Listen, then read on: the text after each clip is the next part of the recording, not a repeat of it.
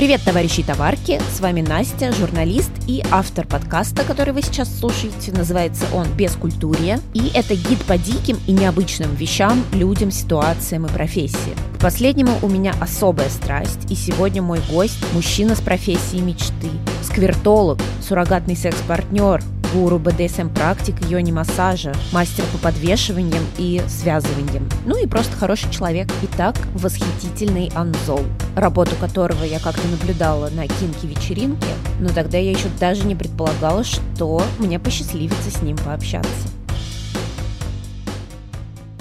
Я Анзол, практик сексуальных взаимодействий, суррогатный партнер, мастер по крюкам, шибари, и другим сексуальным практикам. Расскажи, пожалуйста, как ты вообще пришел к работе с практиками сексуальных взаимодействий? Шел-шел и пришел. Просто количество запросов перевалило за какую-то критическую отметку, и я понял, что я не могу все это совмещать, и мне интереснее намного заниматься сексуальными всякими штуковинами, нежели чем-либо другим. То есть у тебя раньше какая-то другая была работа, да? Я мастер маникюра, с 17-летним стажем. Но а откуда вот все-таки такие брались запросы у людей? Запросы у людей появились тогда, когда они увидели меня, я увидел их. Ну, то есть, когда я стал попадать на всякие тусовки, вот, я увидел, как э, другие люди занимаются сексом, другие люди увидели, как я занимаюсь сексом, и в какой-то момент времени, ну, ко мне подходили мальчики и девочки и спрашивали, а почему там происходит то, что происходит у меня. И я искал им ответ это. Этому вообще, в принципе, можно где-то обучиться? Как э, ты стал, скажем так, настолько хорош в этом, что люди стали тебе задавать вопросы? Я не могу тебе ответить на этот вопрос, потому что я этому не обучался. Это как будто бы моя настройка по умолчанию. И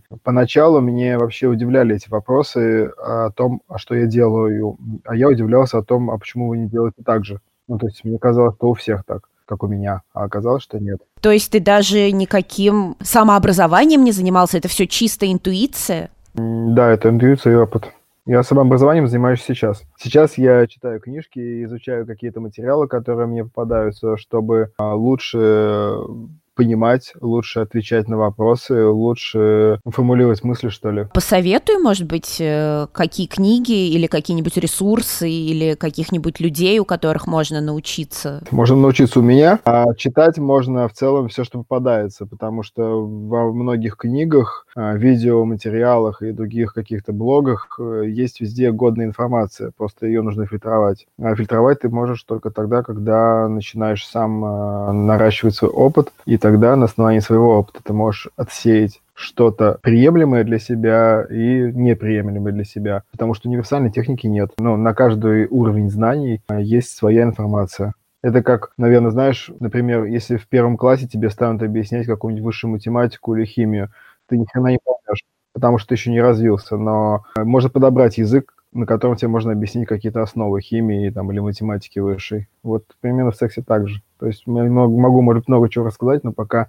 не проживешь свой опыт, э, половину из этого, может быть, будет непонятно. Ну и также в книжках. Каждая книжка рассчитана на какой-то условный круг лиц с каким-то определенным бэкграундом, определенным образованием, и им это понятно, другим людям это непонятно. Раз уж ты упомянул сразу про вот эти вот мероприятия, а, давай как раз поговорим про всякие кинки-пати. Ты сказал, что ты ходил на какие-то мероприятия, где люди занимались сексом. Это были квартирники и свингер-клубы, и кинки тоже. Начнем с самых таких, э, даже не знаю, местечковых, наверное, не то слово, самых камерных. Вот те же квартирники. Расскажи, что за люди вообще туда приходили и как э, удавалось влиться в эту тусовку? Как ты вообще о них узнавал? Это друзья, знакомые.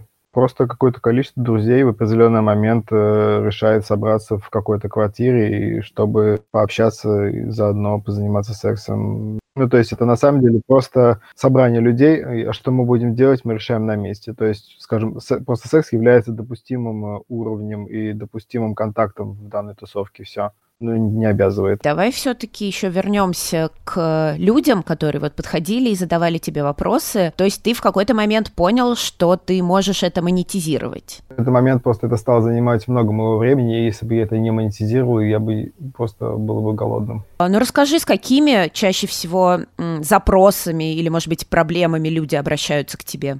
Самый частый популярный запрос – это отсутствие оргазмов и неудовольствие во время секса, отсутствие удовольствия во время секса. Ну, то есть, получается, в основном твои клиенты – это женщины? Да, в основном мои клиенты – девушки. Реже пары, еще реже парни. Ну, парни приходят на обучение, пары приходят, в принципе, с теми же запросами. Вот, но в целом я работаю с девочками больше. Я лучше знаю, как что с ними делать и как что устроено. Ну и плюс я как, как бы гетероориентирован. Слушай, а как ты думаешь, почему именно такой запрос? Почему проблемы у женщин с тем, чтобы достичь оргазма? Три миллиона причин. Это от незнания своей анатомии до какими-то тараканами в голове, начиная с низкой самооценки и заканчивая какими-нибудь, не знаю, религиозными веяниями. Нету единой причины. Есть куча причин, куча факторов, которые влияют на оргазм. Ага, а как ты относишься к такой дурацкой фразе, когда женщина говорит, что она не может достичь оргазма, а ей отвечают, что да у тебя мужика просто нормального не было? Я к этой фразе отношусь достаточно скептично, потому что отчасти эта фраза может быть права. И мой опыт э, подтверждает это. Процентов, ну, на скидку, может быть, 70-80 мужчин не умеют обращаться с женщинами. И достаточно частая причина отсутствие оргазмов – это в том, что партнер не уделяет ей должного внимания. Я не говорю о том, что они делают что-то плохо или хорошо, они не уделяют ну, должного, как надо. То есть иногда это слишком много, иногда это слишком мало, иногда это, не знаю, слишком быстро или слишком медленно. Все слишком, но нет в точку. Хорошо, а вот к тебе, допустим, приходит девушка, вы с ней, я так понимаю, это все немножечко как сеанс психотерапии, да? То есть сначала вы беседуете, да, моя сессия состоит ну, из трех блоков, как я условно их разделяю. Это беседа, контакт, беседа. Это если коротко. То есть иногда контакта не бывает, иногда заканчивается только беседой. В понятие контакт входит э, все что угодно. От просто погладить до какого-нибудь БДСМ и что-нибудь еще. У меня нет прямых ограничений на воздействие. А вот интересно, пришла, допустим, к тебе девушка, ты с ней пообщался и понял, что проблема не в ней, а все-таки в ее партнере. И, соответственно, что ты будешь делать? Ты, ты ей объяснишь, как ей объяснить партнеру, что ему делать, правильно? Я работаю с девочкой, я буду рассказывать, что ей делать. И я не буду давать никаких прямых советов. То есть я могу ей сказать, что, ну, ты видишь, вот с тобой все хорошо, все. Это все, что я ей скажу. А что дальше делать с этим, это ее будет э, выбор, решение. Она может расстаться с партнером, может попробовать ему рассказать.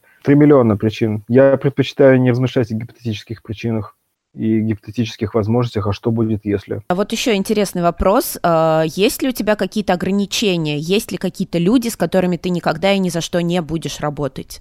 Да, есть люди, с которыми не буду работать. Это ну, люди, которые, запросы которых я не могу удовлетворить. Но я не могу сделать женщину лучшей любовницей, например. Если у нее такой запрос, то это не ко мне. Давай как раз поговорим про БДСМ-практики. Я, насколько помню, ты еще йони-массажем, да, занимаешься? Да, это все входит в понятие контакт. Расскажи подробнее вот и про йони-массаж, и про БДСМ-практики. Как это вообще работает? А, это все работает как проживание опыта. То есть я показываю в твоем теле, что твое тело работает вот так. Показываю тебе, ну, потом рассказываю, и ты все это прочувствуешь и проживаешь. Если попроще сказать, то скажем, бесконечно много можно говорить, не знаю, там, о вкусе кофе, к примеру, но просто глотни один раз, ты все поймешь. Примерно так. То есть я могу много рассказывать о том, как работает твоя вагина, что ты можешь чувствовать или что ты не можешь чувствовать, но давай я просто потрогаю тебя, и ты почувствуешь, что все то, что, о чем я говорю и также с BDSM, и ну, со всеми взаимодействиями. То есть и почему я называю себя практиком? Потому что я акцентирую внимание именно на проживании опыта, на том, чтобы позволить тебе почувствовать вот то, что ты можешь чувствовать. То есть в какой-то мере обучить твое тело новым техникам. А расскажи немного про йони-массаж. Я думаю, не все наши слушатели вообще знают, что это такое. Я думаю, уже все. Настолько муссированная и популярная тема, что сейчас, не знаю, мне кажется, только ленивый не знает и не делает. Йони-массаж – это, по сути, внутривагинальный массаж. Это когда условный массажист, он э, медленно и тщательно проминает э, влагалище изнутри, э, тем самым, э, скажем, повышая кровоснабжение влагалища. Это поиск эрогенных зон, это дать девушке почувствовать, какие точки у нее там есть. Ну, то есть, по сути, это, опять же, опирается вот в тот опыт проживания – в целом это, наверное, работает примерно так же, как работает и обычный массаж. Вот у тебя там в теле что-то забилось или болит, мы это размяли, и оно стало лучше работать. Мы улучшили кровообращение в суставе, сустав стал лучше работать. Половая структура, она примерно так же. То есть мы улучшаем кровообращение во влагалище, плюс у тебя появляются а, новые нейронные связи, у тебя появляется личный опыт того, что твое влагалище чувствует вот так, и потом с этим опытом ты живешь дальше, развиваешь дальше. А расскажи про БДСМ практики. У тебя есть какая-то граница, за которую ты не зайдешь? То есть, например, э, было ли такое, что клиенты, например, тебя о чем-то просили, а ты такой, нет, это... Пока не, пока не было. У меня, наверное, ну, на вскидку у меня нет каких-то супер ограничений, то есть я допускаю почти все. Когда мне предложат что-то за гранью моего восприятия, я расскажу об этом. Пока ко мне больше приходит э, за первым или новым опытом. Это люди, которые чаще всего никогда ничего подобного не проживали, и они очень хотят это попробовать в понятной, безопасной обстановке. А вот если ты говоришь, что очень многие это приходят попробовать в первый раз, как ты определяешь границы? Разговариваю. А, то есть ты сначала разговариваешь, и только потом... Сначала, во время, после, вместо, по-разному. Я в случае любых сомнений все останавливаю и начинаю разговаривать.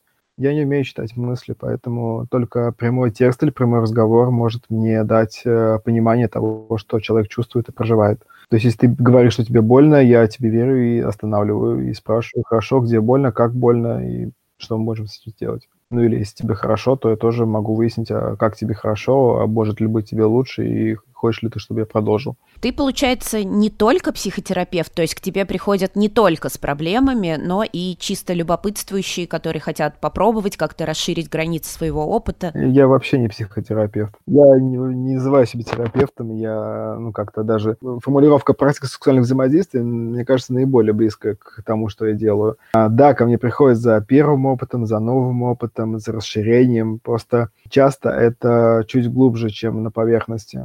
Девочки иногда приходят за, там, не знаю, опытом связывания или порки, к примеру, но оказывается, что ей не столько интересно там получить по жопе, к примеру, сколько прожить какое-то свое пограничное состояние, и там шлепки по жопе вызывают у нее как волну каких-то переживаний, эмоциональных э, воспоминаний, которые мы потом вместе начинаем экскавировать и разжевывать. Как-то так это работает.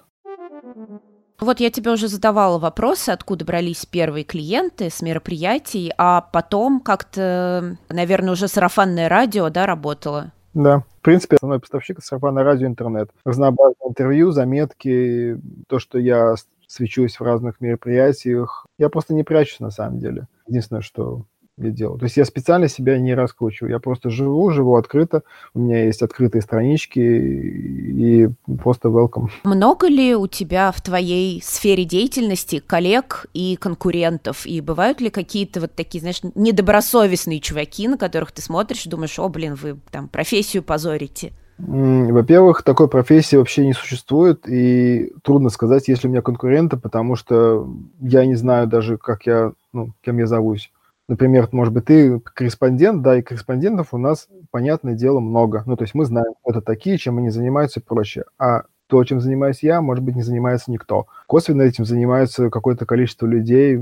Есть э, мои знакомые, которые делают примерно то, что делаю я. И недобросовестных тоже полно, потому что тема крайне популярная, и куча разнообразных э, скриптологов, например, которые э, делают ну, совершенно невнятное какие-то воздействия на женщин, которые ну, иногда приходят потом ко мне или кому-то еще. Есть куча практикующих БДСМ, которые тоже наносят травмы, ну, не физические, а именно ну, психические травмы. И это не специалисты, это просто люди, которые практикуют. Ну, то есть это и плюс, и минус, то, что у нас нет никакого а, скажем, регулирования и нету как таковой, не знаю, формулировки нормативности. Ну, то есть, в принципе, любой чувак может назвать себя сексуальным терапевтом и делать все, что угодно. Поэтому, ну, сейчас никак. Я могу отвечать только за себя и там за какое-то количество своих э, близких друзей, знакомых, э, ну, которых я знаю, что они делают, и, пожалуй, все. И я могу еще опираться на кучу разнообразных отзывов, слухов, а других специалистов составлять свое мнение об этом.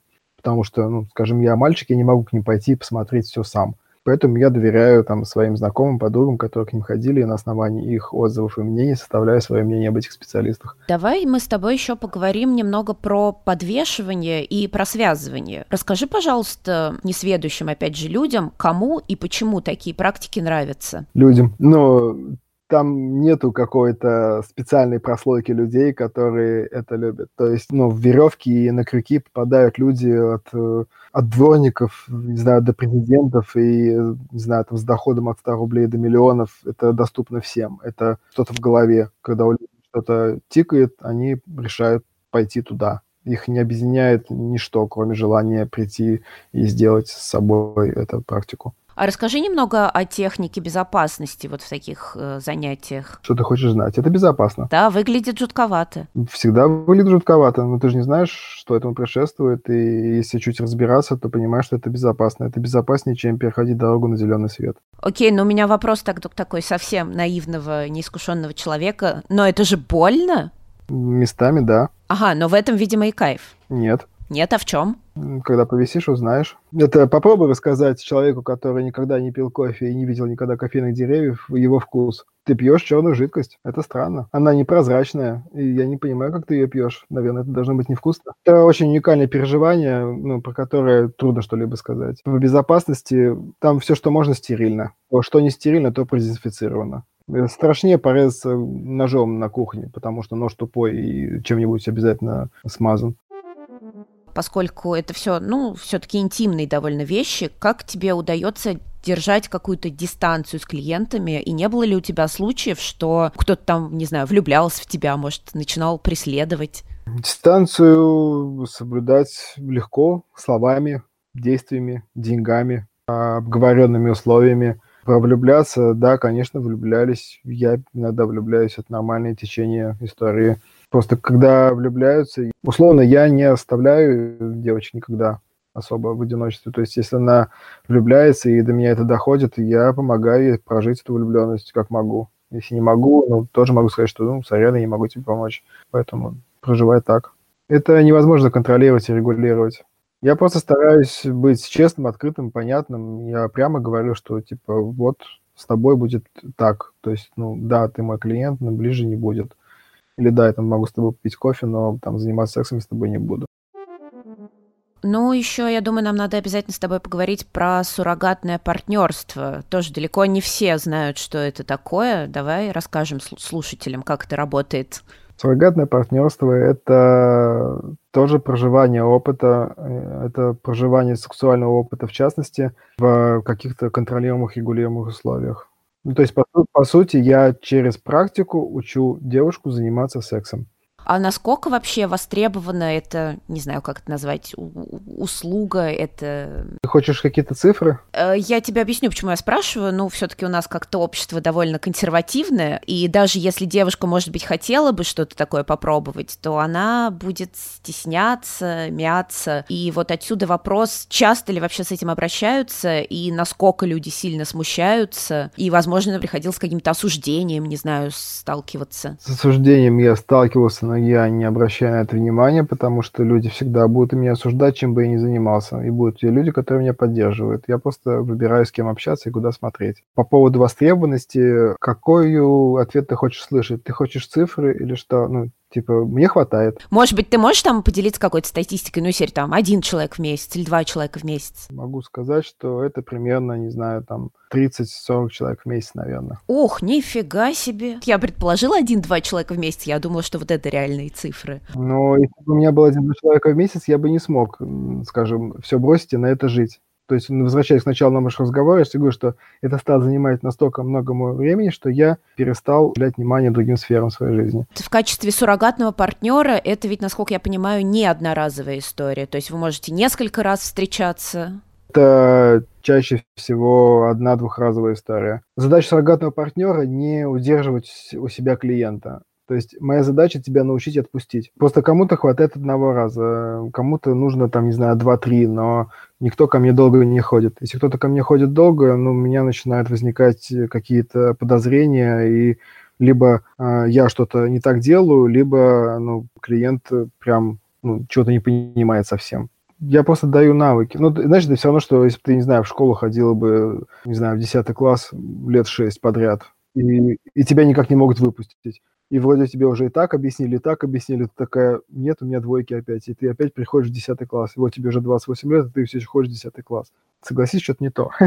Суррогатное партнерство я часто сравниваю с системой обучения. То есть суррогатное партнерство, оно как практика. То есть ты сначала ходишь в ВУЗ куда-нибудь, да, получаешь теорию. Чаще всего девушки, которые приходят ко мне, уже прошли какую-то психотерапию или еще находятся в психотерапии, или у них есть какой-то уже багаж за спиной. И когда им не хватает опыта, они находят меня и приходят ко мне именно, чтобы прожить опыт.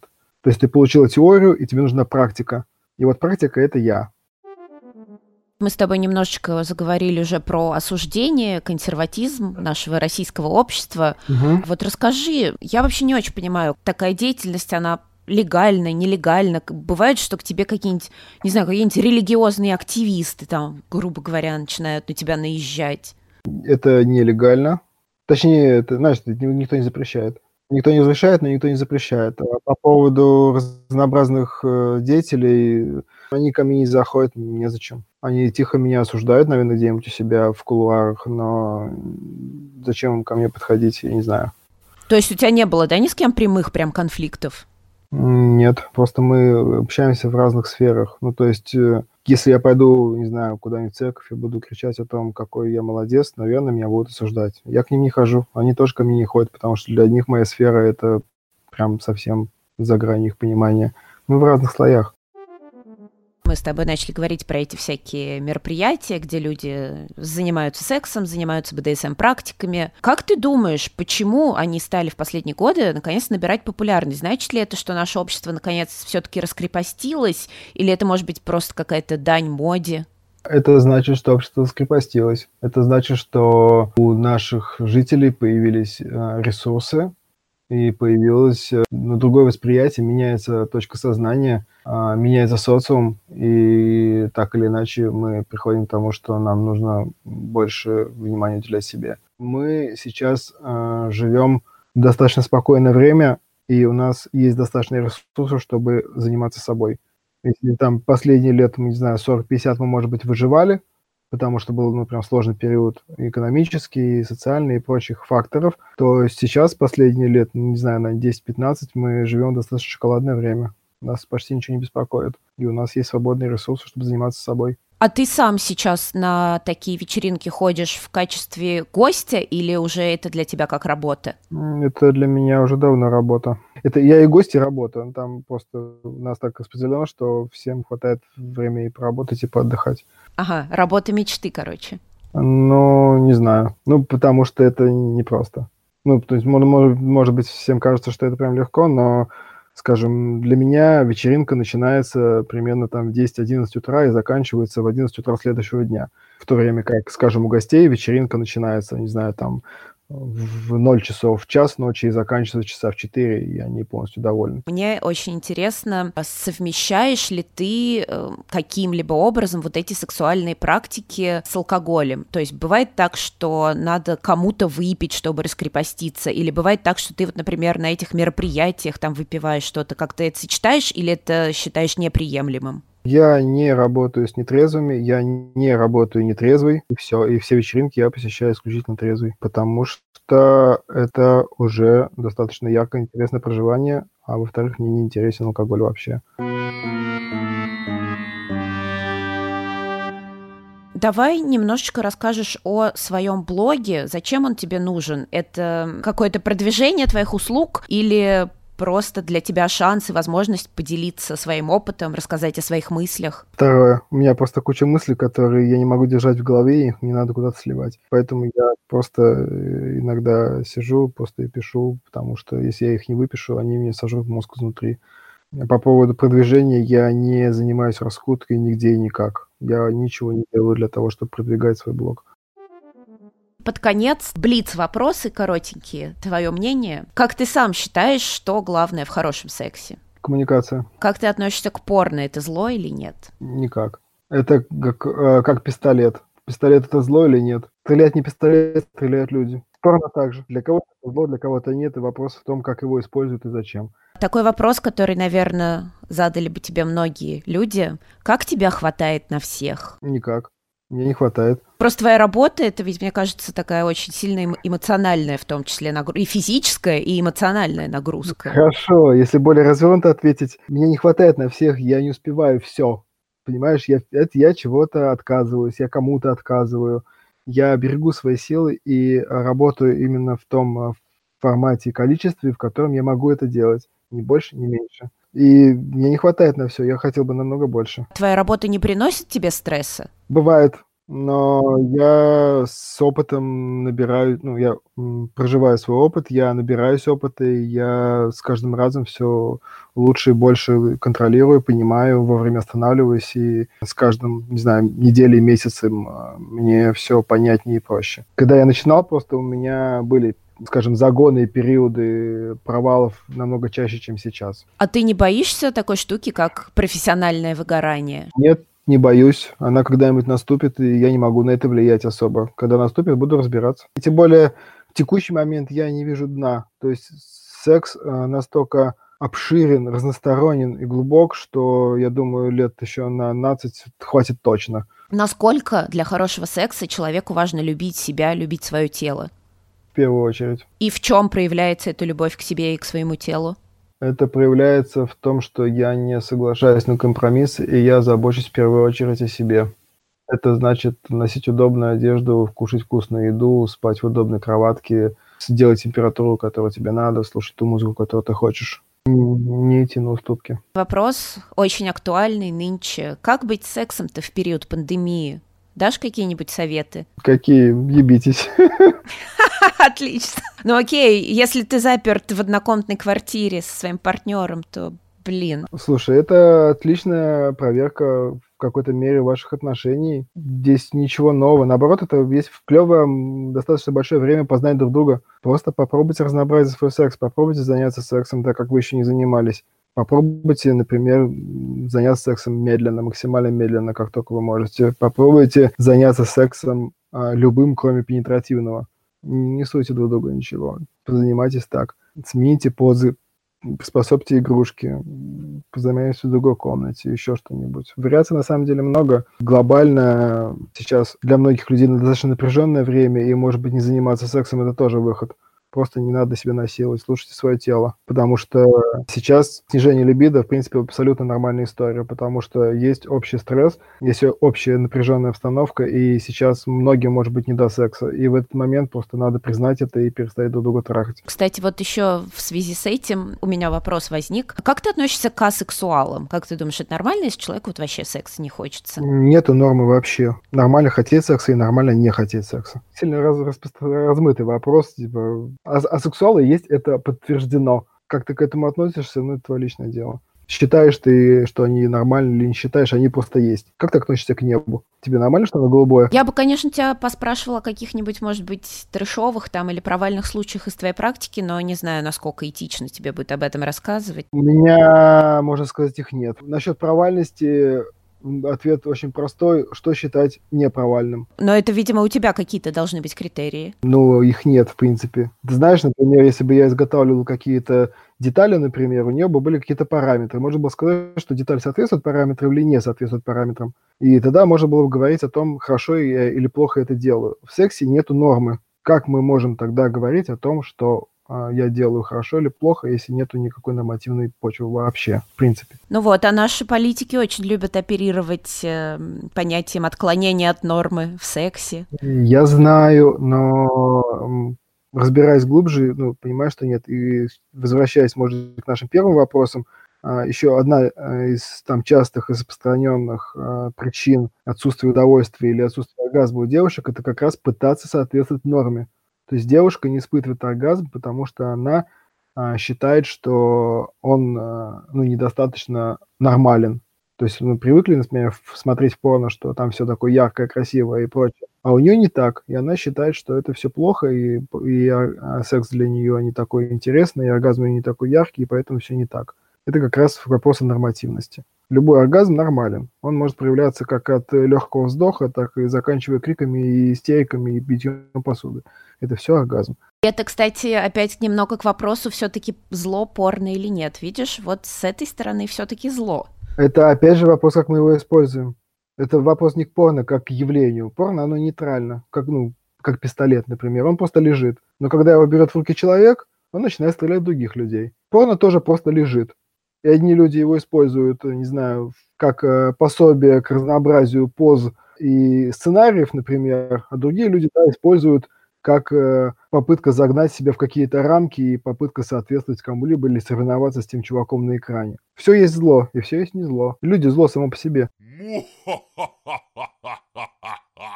Тоже не знаю, насколько это этичный вопрос. Опять же, мы возвращаемся к тому, что нет нормы. Ты можешь задать мне любой вопрос, и я имею право на него не отвечать. Или отвечать то, что я хочу отвечать. Окей, но мне интересно, есть ли у тебя постоянный партнер? Две. Полиамория, да? Да, можно назвать это полиаморией. Я называю это просто отношения с двумя девушками.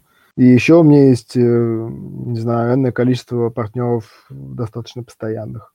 Что такое постоянный партнер, тоже большой вопрос. С некоторыми девушками я имею секс, не знаю, примерно раз в год но это тоже мой постоянный партнер. Тема про полиаморию тоже довольно интересная. Ну, кто-то вообще считает, что это единственная правильная норма отношений. Я могу тебе ответить очень просто на этот вопрос. Полиамория не исключает моногамию. Не очень поняла, как так, как это будет работать совместно. Полиамория – это построение отношений с любым количеством партнеров, начиная от нуля и заканчивая двумя десятками или столько, сколько ты можешь потянуть. Даже если ты один, ты остаешься полиамором. Это система этических взглядов, основанная большей частью на свободе выбора.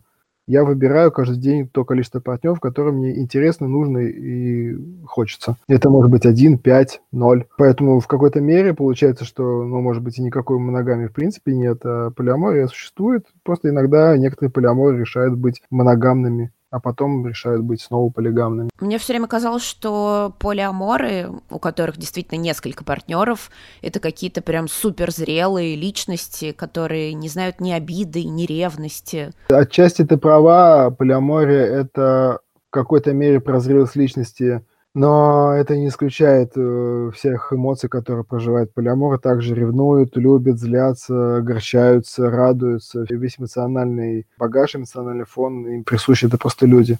По поводу зрелости здесь, наверное, соглашусь, потому что строить отношения с двумя людьми э, на порядок сложнее, чем с одним. Если ты не можешь построить отношения в первую очередь с собой, ты не построишь отношения ни с кем. Ни с одним, ни с двумя, ни с пятью. Ну что, друзья, вы там не перевозбудились? Надеюсь, у вас все хорошо с сексуальной жизнью, на карантине и вообще. А если нет, то вы теперь знаете, к кому обращаться. Я привычно прошу вас о лайках, комментариях и хоть какой-то реакции, чтобы я видела, что по ту сторону микрофона кто-то есть, и у меня был стимул приводить для вас новых крутых гостей. Берегите себя, любите друг друга. А бескультурье вернется к вам в следующий четверг. Всем пока!